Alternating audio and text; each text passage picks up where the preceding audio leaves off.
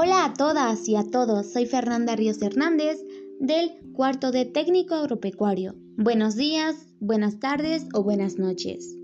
El día de hoy vamos a hablar sobre la sucesión ecológica, qué es, en qué consiste y analizaremos las etapas de este proceso.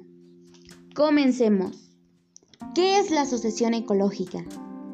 La sucesión ecológica es un proceso natural en el que se produce una secuencia de cambios en la comunidad ecológica que son observables en el tiempo y en el espacio. Se debe a colonizaciones y extinciones locales de especies. Durante la sucesión ecológica evoluciona el nivel de complejidad de los ecosistemas. Esta se divide en tres etapas. Sucesión primaria, sucesión secundaria y por último comunidad clímax. Etapa número 1. Sucesión primaria. Consiste en la instalación de seres vivos en ambientes deshabitados. Estos primeros organismos en instalarse deben de recibir el nombre de pioneros. Las comunidades que se irán formando a partir de este inicio se denominan seres. Un buen ejemplo de organismos pioneros son los líquenes, organismos que resultan de la asociación simbiótica o mutualista entre algas y hongos y generalmente crecen sobre rocas desnudas. Su secreción de ácidos orgánicos desintegran la superficie de la roca y brinda un sustrato firme y una provisión abundante de minerales. Al irse desintegrando la roca madre, pueden establecerse otras comunidades algo más elaboradas, como los musgos, los cuales retienen una mayor cantidad de agua que los líquenes, por lo que el ambiente se vuelve más húmedo, causando la desaparición de muchos líquenes. Finalmente, el aumento en las condiciones de humedad permitirá el establecimiento de otros vegetales como helechos, mientras la roca madre se va desintegrando cada vez más hasta que se llega a la formación de suelo. Número 2. Sucesión secundaria. Es un tipo de sucesión ecológica que tiene que ver con la recolonización de un hábitat después de que una perturbación importante, natural o artificial, lo deja parcialmente desprovisto de vida.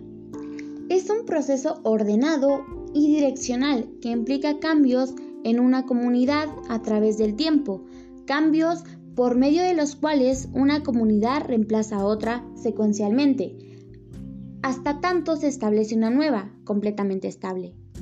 Sin embargo, este tipo de sucesión se distingue de las sucesiones primarias en que las comunidades biológicas se desarrollan en sitios donde ya hay comunidades preexistentes, es decir, donde la perturbación no eliminó por completo los nutrientes vivos del ambiente. Ahora voy a nombrar algunas características de la sucesión secundaria. Número 1. Es un proceso gradual por medio del cual una comunidad busca alcanzar su clímax, es decir, su situación más estable. Puede ocurrir con o sin la existencia previa de un disturbio natural o artificial del ecosistema. Número 2. En los casos donde se dan dichas perturbaciones, las sucesiones secundarias ocurren en una estricta dependencia con la severidad de estas. Número 3. También dependen del tipo y la frecuencia del disturbio que enfrenta un ecosistema, además de algunos factores abióticos y bióticos. Y por último, el ensamblaje de las nuevas comunidades depende a su vez del tamaño del hábitat. Algunos ejemplos de sucesiones secundarias podrían ser la renovación de un bosque después de un incendio, siempre y cuando el incendio no destruye el ecosistema, de tal modo que no quede rastro de vida alguno. Número 2. El asentamiento de formas de vida más complejas después de una sucesión primaria. Y la renovación de un ecosistema después de una enfermedad. Por último, tenemos la comunidad clímax. Una comunidad en perfecto equilibrio se denomina clímax. Este estado de equilibrio ocurre cuando un individuo que muere o desaparece es reemplazado por un joven de la misma especie, de manera que el mosaico de especies en la comunidad se mantenga constante. A gran escala, las comunidades clímax se les llama biomas o ecosistemas. Algunos ejemplos claros de la asociación ecológica son las dunas del lago Michigan.